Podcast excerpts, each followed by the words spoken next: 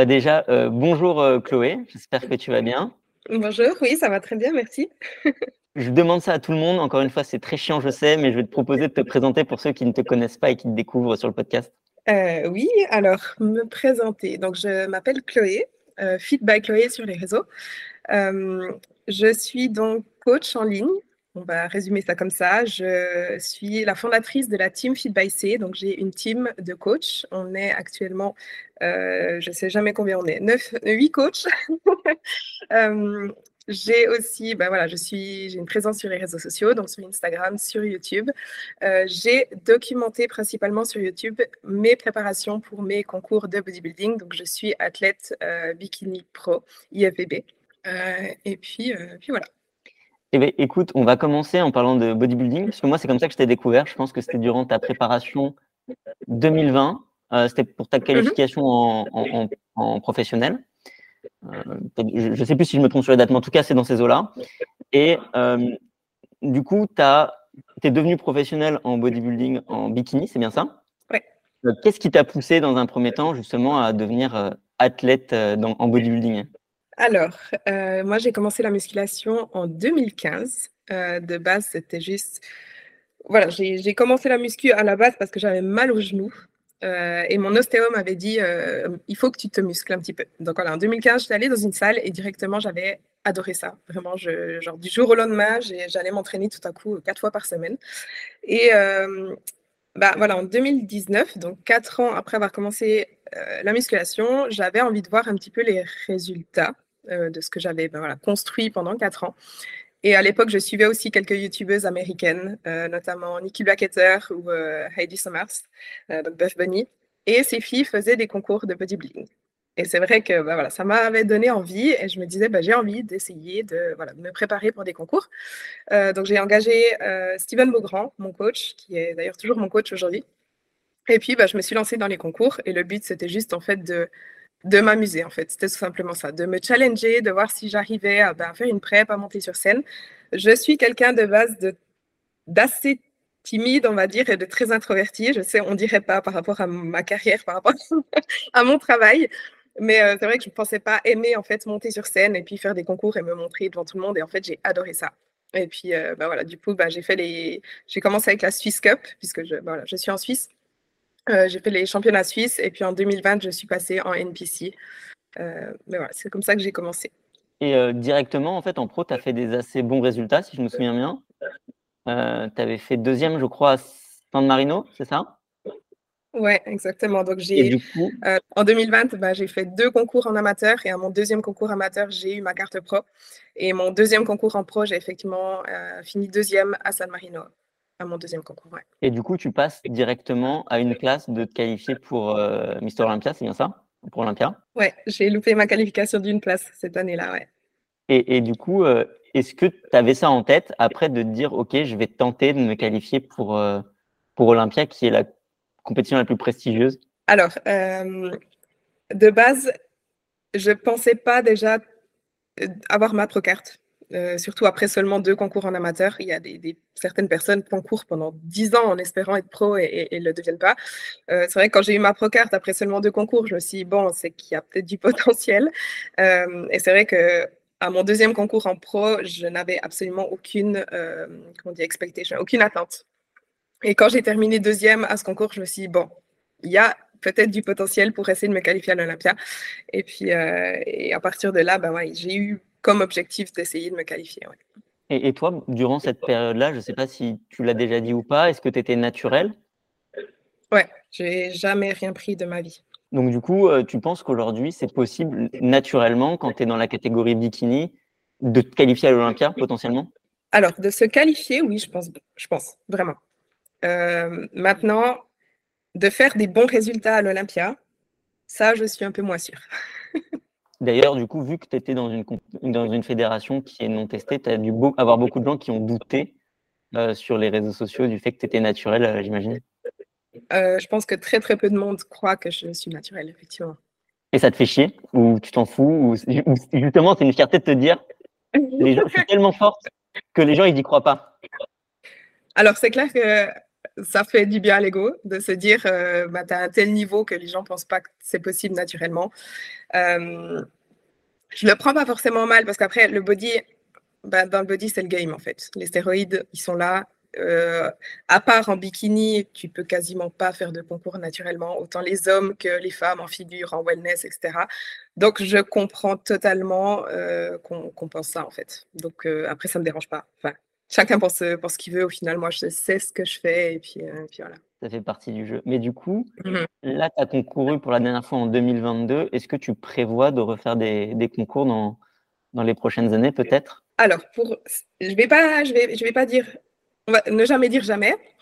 Mais actuellement, là où je me positionne, je ne pense pas refaire des concours. Parce que ben voilà, en 2020, euh, j'avais eu des soucis de santé, notamment ma thyroïde, une hypothyroïdie. Euh, 2021, j'ai pris l'année off pour essayer ben de réguler un petit peu ça, ma thyroïde, et euh, j'avais aussi euh, plus mes règles pendant quasiment deux ans. J'avais perdu mes règles pendant ma première PrEP en 2019. Donc 2021, mon but, c'était de retrouver une bonne santé, ce qui a été le cas. Mais quand j'ai recommencé ma PrEP en 2000, fin 2021, donc pour mes concours 2022, euh, mon corps s'est à nouveau totalement déséquilibré. Donc j'ai directement reperdu un, mon cycle et j'étais en hypothyroïdie, mais vraiment assez grave. Euh, et j'ai commencé à prendre des médicaments pour la thyroïde, ce que je ne voulais absolument pas faire. Mais au bout d'un moment, j'étais tellement fatiguée que j'ai quasiment pas eu le choix. Et euh, en 2022, j'ai fait six concours, donc une très très longue PrEP de plus de sept mois, neuf mois jusqu'à la fin des concours même. Et euh, sur la fin, mon corps a. J'ai fait un burn-out en fait. Mon, corps ne. C'était trop. C'était trop de stress. C'était trop, euh, trop de stress physique.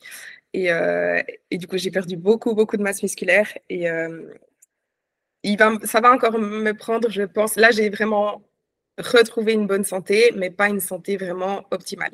Le temps de retrouver vraiment une bonne santé, ça va me prendre, je pense, encore une année ou deux ans.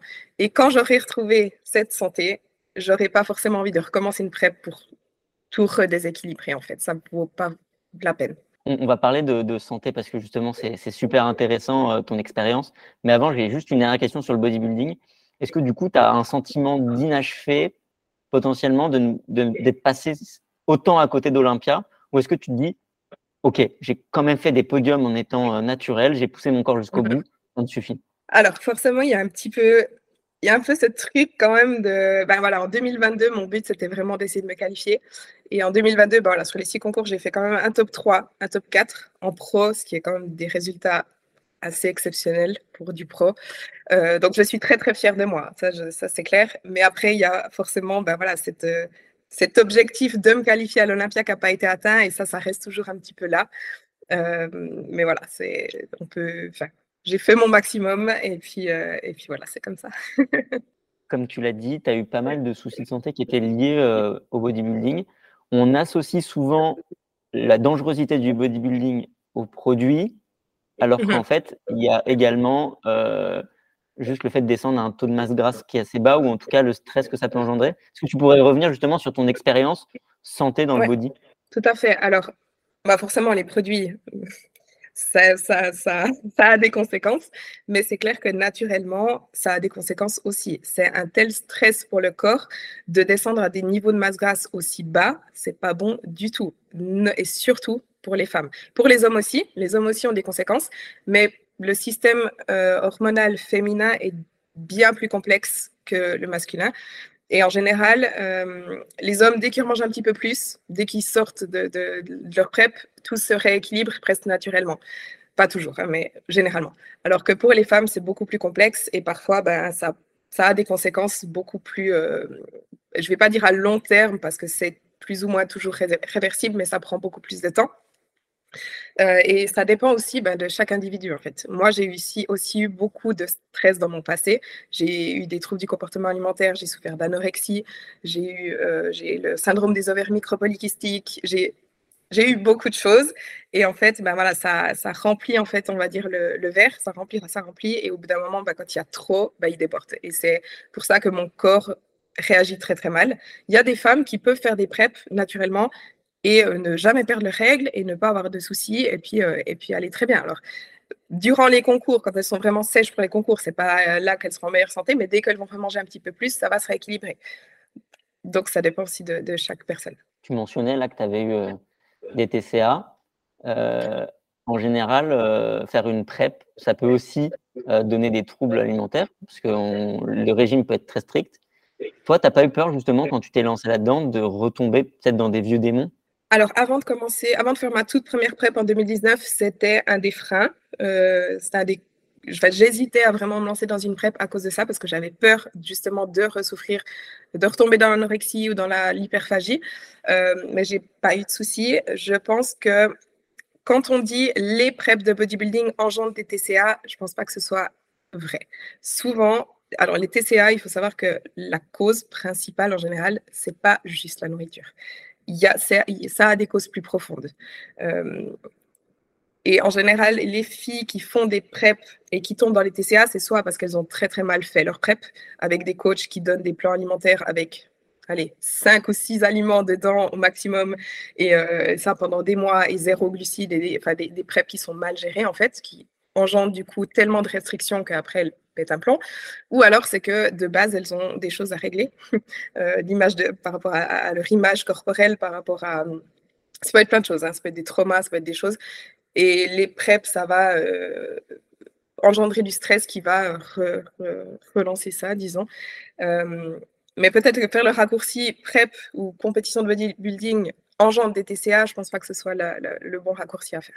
Mais du coup, est-ce que euh, toi, tu travailles avec euh, Steven, c'est ça, pour euh, ton plan alimentaire? Est-ce que tu t'es déjà retrouvé à lui dire, OK, là, ça ne me convient plus, j'ai trop faim ou c'est trop difficile? Comment, ça se passe justement la relation dans ce plan alimentaire où tu as toujours suivi à la lettre le truc? Alors moi, je ne suis pas de plan alimentaire, je pratique l'alimentation flexible, donc juste des macros. donc Steven me donne simplement mes macros et moi, je fais en sorte de les respecter. Euh, chaque semaine, on fait un check-in pour savoir ben, comment je progresse et comment ma semaine est allée. Et euh, Steven a une approche, et d'ailleurs, moi, j'ai la même approche avec, euh, avec mes clientes, etc., où il y a des phases où on pousse, où on doit pousser, et là, il faut tenir et t'as faim, et voilà. Mais ensuite, il y a des phases de récupération on va dire, on va faire des refeeds, donc des jours où on a un peu plus de glucides, on va faire des diet breaks, donc des semaines où on a un petit peu plus de glucides, un peu moins de cardio, et puis on va un petit peu gérer comme ça en fait. Quand on voit qu'on pousse trop et que je suis à la limite de craquer, si on veut dire ça comme ça, ou que je suis trop fatiguée, ben on va faire une petite pause et on va juste faire un step en arrière pour pouvoir euh, ben, mieux repartir en fait. Donc c'est vraiment une question de gérer en fait ces phases de poussée qui sont obligatoires pour pouvoir progresser, et puis ces petites, euh, ces quelques jours ou, semaines de, pause pour, euh, pour réussir à tenir en fait sur le long terme. Ok, et, j'avais vu que, comme tu le mentionnais, tu avais commencé à documenter tes, préparations sur YouTube. Euh, j'avais remarqué que justement, c'est un contenu qui marchait pas mal, en tout cas pour toi, qui générait beaucoup de vues. Est-ce que tu n'as pas peur que le fait de plus faire de préparation, ça impacte euh, négativement tes vues ou est-ce que tu te sens pas un peu lié au fait de faire des préparations? Non, parce que je me suis jamais euh, décrite comme juste une athlète bikini, dans le sens où je suis bien plus que juste une athlète et le bodybuilding c'est pas ma vie. Euh, il y a beaucoup d'athlètes justement qui sont athlètes et à côté de ça ils sont un peu rien et les, concours c'est leur vie en fait. Et moi, ben, pas du tout. moi, j'avais déjà commencé ben, les réseaux bien avant ça. Euh, je, suis avant tout coach. Euh, et au final, les gens me suivent pas uniquement pour mes concours, mais aussi pour tout ce que j'apporte, toutes les connaissances que j'apporte, tout le contenu que j'apporte. Euh, et j'ai de la crédibilité en tant que coach, outre mon statut d'athlète bikini pro, en fait. D'ailleurs, justement, je voulais parler, tu me fais une bonne transition sur le, sur le coaching. Tu as fondé la Team by C, je mhm. prononce bien, c'est ça? Euh, Est-ce que, tu est que, est que tu pourrais nous expliquer un peu euh, ce que c'est, euh, comment ça fonctionne? Bien sûr. Alors moi, j'avais lancé mon coaching en ligne en 2018, donc ça fait bien longtemps. Et en 2021, j'avais tellement de demandes que j'ai décidé ben, voilà, d'engager une coach en fait pour pouvoir m'aider. Et c'est là, c'est en juin 2021 que du coup, j'ai créé la team Feed by C. Euh, donc, ma première coach a rejoint la team.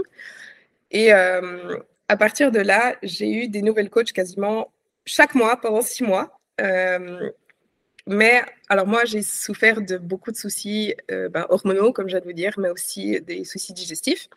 Et du coup, je voulais un petit peu en fait, j'ai une de mes anciennes clientes qui s'était spécialisée dans, dans qui s'était éduquée, disons, sur les problèmes de digestion. Et elle m'avait aidé en fait pour mes propres soucis de digestion. Et du coup, je lui ai proposé de rejoindre la team pour pouvoir aider aussi d'autres femmes euh, qui souffrent de, soucis digestifs chroniques, et hommes d'ailleurs, pas que femmes. Euh, donc voilà, j'ai une coach qui est spécialisée dans les troubles digestifs. Euh, suite à ça, j'ai aussi eu, engagé une coach qui est spécialisée dans les troubles hormonaux.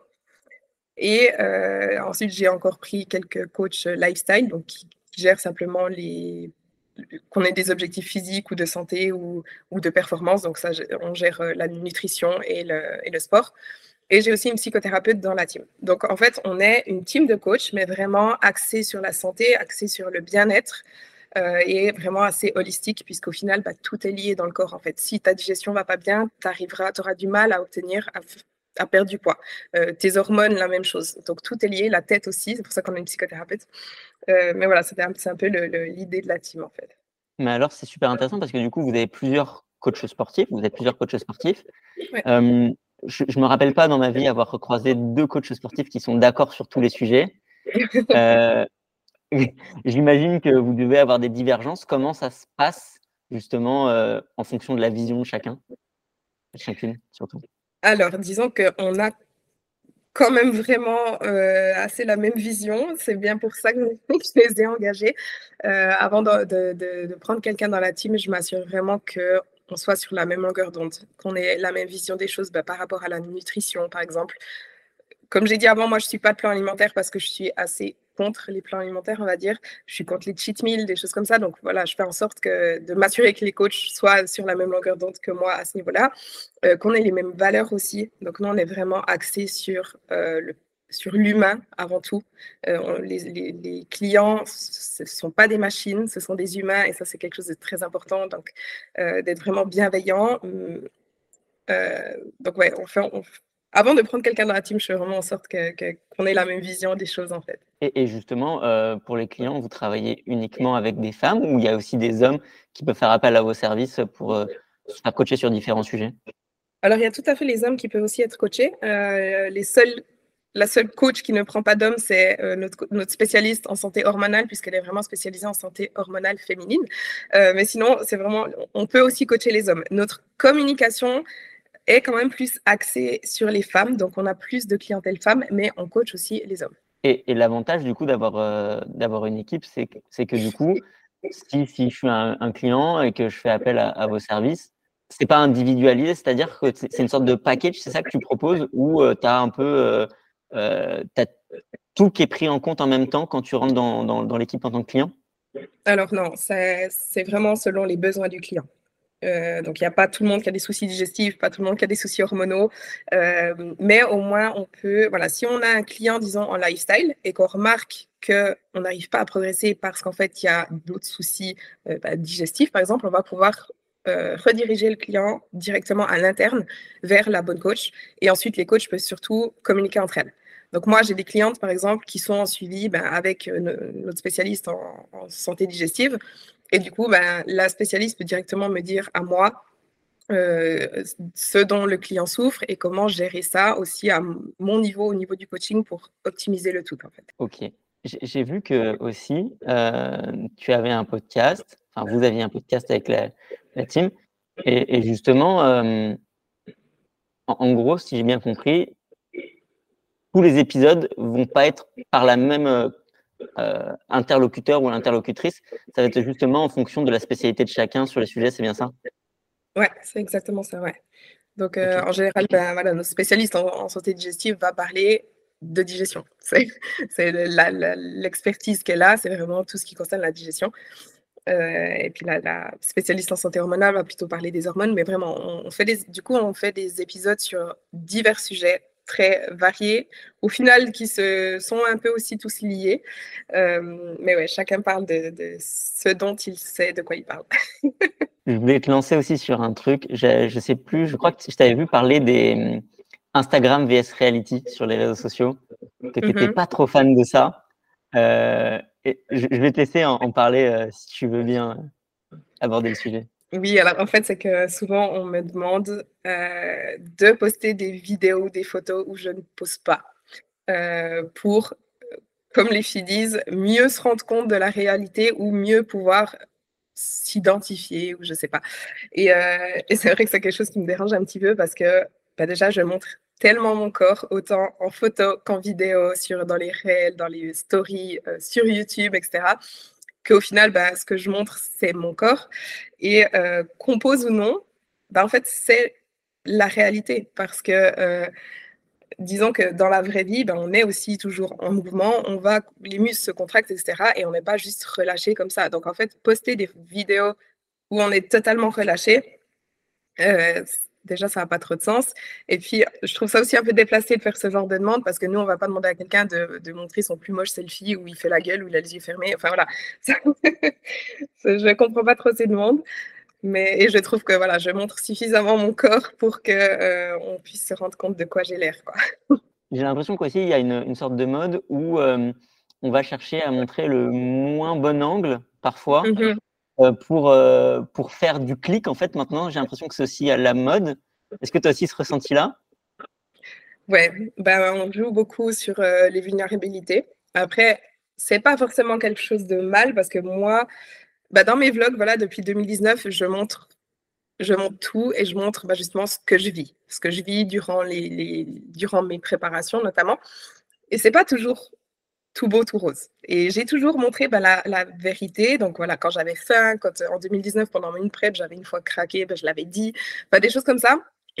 Ce qui rapproche, les, enfin, les gens se disent, OK, elle est humaine, euh, et ils arrivent effectivement à s'identifier. Mais après, c'est vrai que de plus en plus, les gens jouent beaucoup avec ça. Euh, la santé mentale, il y a des, des filles qui se filment en train de pleurer pour pouvoir montrer que ça va pas, etc. Et euh, effectivement, c'est un petit peu la même chose avec le physique. On se montre euh, de le plus moche possible pour que les gens se disent Ah, en fait, euh, euh j'arrive mieux à m'identifier, etc. Mais je ne sais pas si c'est si vraiment bien au final. Il y a beaucoup de faux, il y a beaucoup de fake, en fait. Ouais. Et, et, justement, est-ce que du, du, coup, toi, est-ce que tu reçois des critiques vis-à-vis -vis du fait que tu ne, ne, proposes que des photos où tu poses, où tu te montres finalement sous le meilleur angle possible en général? Alors, des critiques, oui. Euh, mais j'ai envie de dire, quoi qu'on fasse, on a des critiques. ça, quoi que tu fasses, ça va pas plaire à tout le monde. Euh, si, même si je me montrais bah, justement euh, où, je suis totalement relax et dans des poses euh, qui me, me, mettent le moins à mon avantage, il y aurait aussi des critiques de gens qui disent bah, voilà, ce qu'on veut un petit peu dire, que les gens jouent avec ça. Euh, donc au final, bah, je fais ce que j'ai envie et puis si ça plaît, tant mieux. Si ça plaît pas, bah, ils se désabonnent et puis voilà. et du coup, là, tu as dit que tu savais pas trop si tu allais refaire du body, probablement pas, euh, à cause de la santé. Et du coup, qu'est-ce qui te donne envie en fait de continuer à t'entraîner, euh, de rester en forme physiquement? Est-ce que tu as peut-être de nouveaux objectifs euh? Moi, j'ai avant de faire du body, je faisais de la muscu, ben voilà, parce que j'adorais ça et j'adore toujours ça en fait. Moi, j'adore m'entraîner, pas forcément. Alors oui aussi pour les résultats physiques, mais juste parce que j'aime ça. J'aime aller à la salle. C'est vraiment je déteste m'entraîner avec quelqu'un. J'adore, enfin, je m'entraîne toujours toute seule parce que c'est vraiment mon, moment en fait. C'est là que, que je me retrouve, c'est là, ça me permet de me, ça fait partie de mon quotidien, ça me permet de me recentrer, de m'ancrer. Donc j'adore ça et j'adore me pousser. Euh, J'aime bien soulever lourd. Je sais que je m'entraîne. Souvent on dit tu t'entraînes pas comme une bikini. Effectivement, moi j'aime faire des squats, des deadlifts en lourd. Euh, et là j'ai effectivement bah, plutôt des objectifs euh, de force, on va dire, qui se sont un petit peu qui sont un petit peu en pause parce que je me suis blessée en mai au, bas du dos, mais quand même, moi, mon, but, c'est de soulever plus lourd, en fait, au squat, au deadlift, euh, juste pour moi, tout simplement. Et puis, euh, après, au niveau de mon physique, bah, c'est juste avoir un physique qui me plaît, en fait. Euh, après, quand on fait du body, en général, on a toujours l'impression d'être trop petit, trop maigre, pas assez musclé, et on veut toujours être plus gros. Bah, effectivement, là, là j'ai envie quand même de reprendre aussi en masse musculaire, prendre plus en masse musculaire, mais c'est vraiment juste pour moi, en fait tu disais, euh, tu t'entraînes pas comme euh, une euh, bikini. Qu'est-ce que ça veut dire euh, s'entraîner comme une bikini dans la, dans la tête des gens? C'est beaucoup de reps, c'est du léger, c'est pas de mouvements composés parce que soi-disant ça, ça rend la taille trop large, des choses comme ça. Je sais même pas s'il y a des bikinis qui s'entraînent comme une bikini. J'ai l'impression que c'est un peu un mythe aussi cette histoire de je, euh, oui. Personnellement, pour avoir discuté avec des athlètes, euh, j'ai pas l'impression que ça existe encore aujourd'hui beaucoup. Alors, disons que ça dépend si on est naturel ou pas. parce que disons que certaines filles, surtout dans le haut niveau, en fait, elles ont déjà une, une telle densité musculaire, une telle masse musculaire qu'elles ne doivent pas devenir plus grosses. Et donc, elles font juste du maintien. Et là, forcément, bah, c'est des plus petites charges, euh, rep euh, moyennes, et puis pour ne pas en fait prendre davantage de masse musculaire, parce que sinon, elles, va, elles sortent des critères bikini et elles passent plutôt en wellness ou en figure. Comprends. Mais j'ai l'impression aussi qu'il y a beaucoup, si on fait un parallèle, il y a beaucoup d'hommes aussi dans les catégories où il y a un poids limite qui finalement s'entraînent comme euh, des bikinis dans la tête des gens si on, si on reprend le, la logique. Euh, Ok, mais du coup, toi, tu t'entraînes euh, maintenant, tu t'entraînes tout le corps ou est-ce que, comme quand tu te préparais, il y a peut-être des parties du corps que tu entraînes moins pour euh, rester en point fort, point faible euh, Je sais pas. Alors, je m'entraîne la même chose que je sens en prep ou pas. Ça, c'est vraiment un truc que je sens en sèche, que je sens en off, peu importe, je m'entraîne toujours la même chose. mon poids faible en bikini pour correspondre vraiment aux critères, c'est juste le haut des fessiers. Je n'ai pas assez de petits moyens fessiers, mais cette année, c'est vraiment le critère que c'est le, c'est le, pardon, c'est le feedback que les juges donnent à toutes les bikinis quasiment. C'est le haut des fessiers. Euh, donc, disons que je mets un peu plus l'accent là-dessus, mais sinon, je m'entraîne vraiment la même chose que je sois que je sois off ou pas. Donc, tu gardes quand même cette, cette, euh, cet objectif de continuer à développer ton corps euh, dans les critères, entre guillemets, quand même pour peut-être dans l'éventualité un jour. je veux dire, tu veux pas trop t'éloigner non plus de, des critères bikini. Alors, disons que Alors, dans les concours de bodybuilding, d'une manière générale, la génétique, ça joue énormément. Et bah, j'ai quand même des lignes bikini euh, génétiquement, en fait. Donc, quand je développe mes muscles, si je travaille mon corps de façon euh, harmonieuse, enfin vraiment euh, homogène, disons, je développe presque automatiquement un corps bikini. si, si, ça fait du sens ce que je dis. Mais du coup, en fait, mon but, ça a toujours été de simplement prendre le plus de masse musculaire possible. Et ensuite, bah, quand tu sèches, euh, bah, on voit plus que les muscles. Et naturellement, bah, j'ai vraiment un corps bikini, en fait, qui correspond aux critères. Ok, j'ai une dernière question qui me vient en tête. Euh, tu as, dit que tu t'étais blessé, euh, je crois que c'était au dos, c'est ça Tu as dit? Ouais, bas du dos. Quand tu te blesses, toi, tu es plus de l'école de totalement arrêter le mouvement et de prendre vraiment du repos, ou justement de continuer à travailler en jonglant, entre guillemets, entre je sens et ça fait mal Bien sûr, ça dépend des blessures, ça dépend des cas, etc. Mais en général, arrêter, c'est jamais la solution. Euh, donc clairement, continuer, euh, mais simplement, il faut trouver ben voilà, pourquoi on s'est blessé. Forcément, si on s'est blessé, c'est qu'on a fait quelque chose de faux. Euh, donc trouver la cause et ensuite venir corriger la cause, enfin la source, venir travailler dessus, le faire mieux. et puis, euh, voilà, en attendant, bah, toujours faire, mais peut-être faire bah, du beaucoup plus léger, peut-être moins de volume, euh, adapter voilà, en fonction bah, du, ressenti et de la douleur, mais, euh, mais continuer et puis en parallèle, voilà, travailler sur ce qu'on a, qu'on a fait faux en fait. J'ai deux questions plus légères. Là, c'est dans trois semaines, deux semaines et demie, c'est l'Olympia.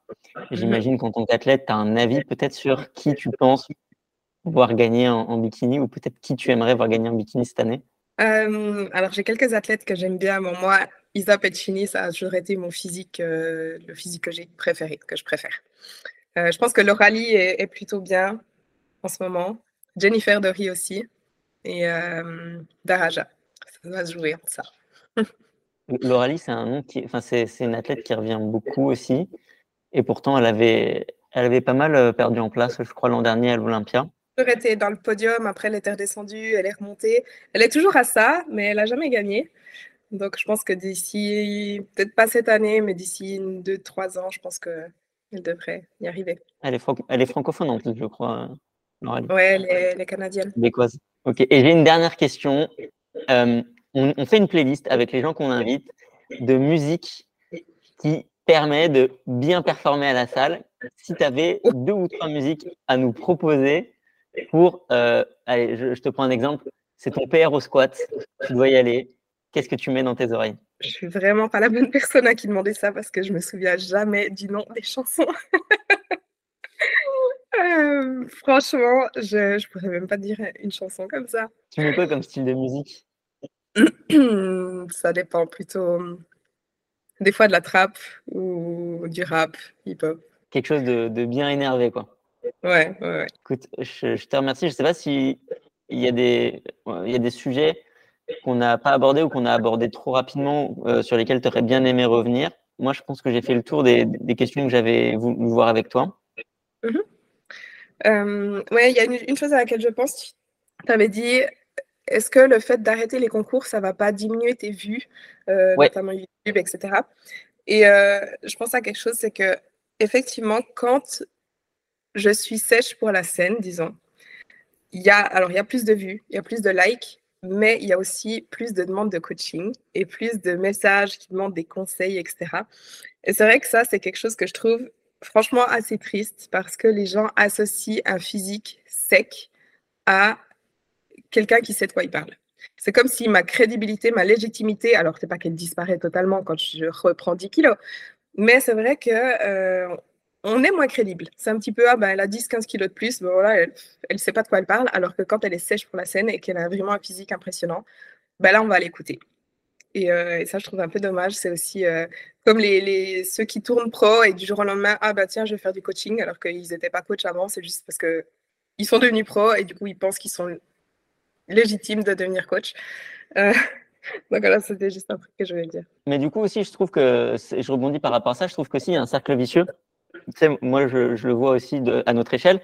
Mais quand mhm. tu crées du contenu, tu, les gens s'imaginent ou on s'imagine que c'est une sorte de courbe croissante, voire euh, exponentielle, qu'on va avoir de plus en plus de vues, etc. etc. Et ce qui n'est pas toujours le cas, euh, même euh, parfois tu fais des hauts et parfois tu t'écrases. Justement, la question aussi, c'était de se dire, OK, bah, aujourd'hui, quand moi, quand je vois, quand je vois tes, tes, tes, vidéos, je vois que les, les ça marche bien, ça fait beaucoup de vues. Peut-être quand tu fais pas de prep, un peu moins. Se dire, OK, là, c'est un creux.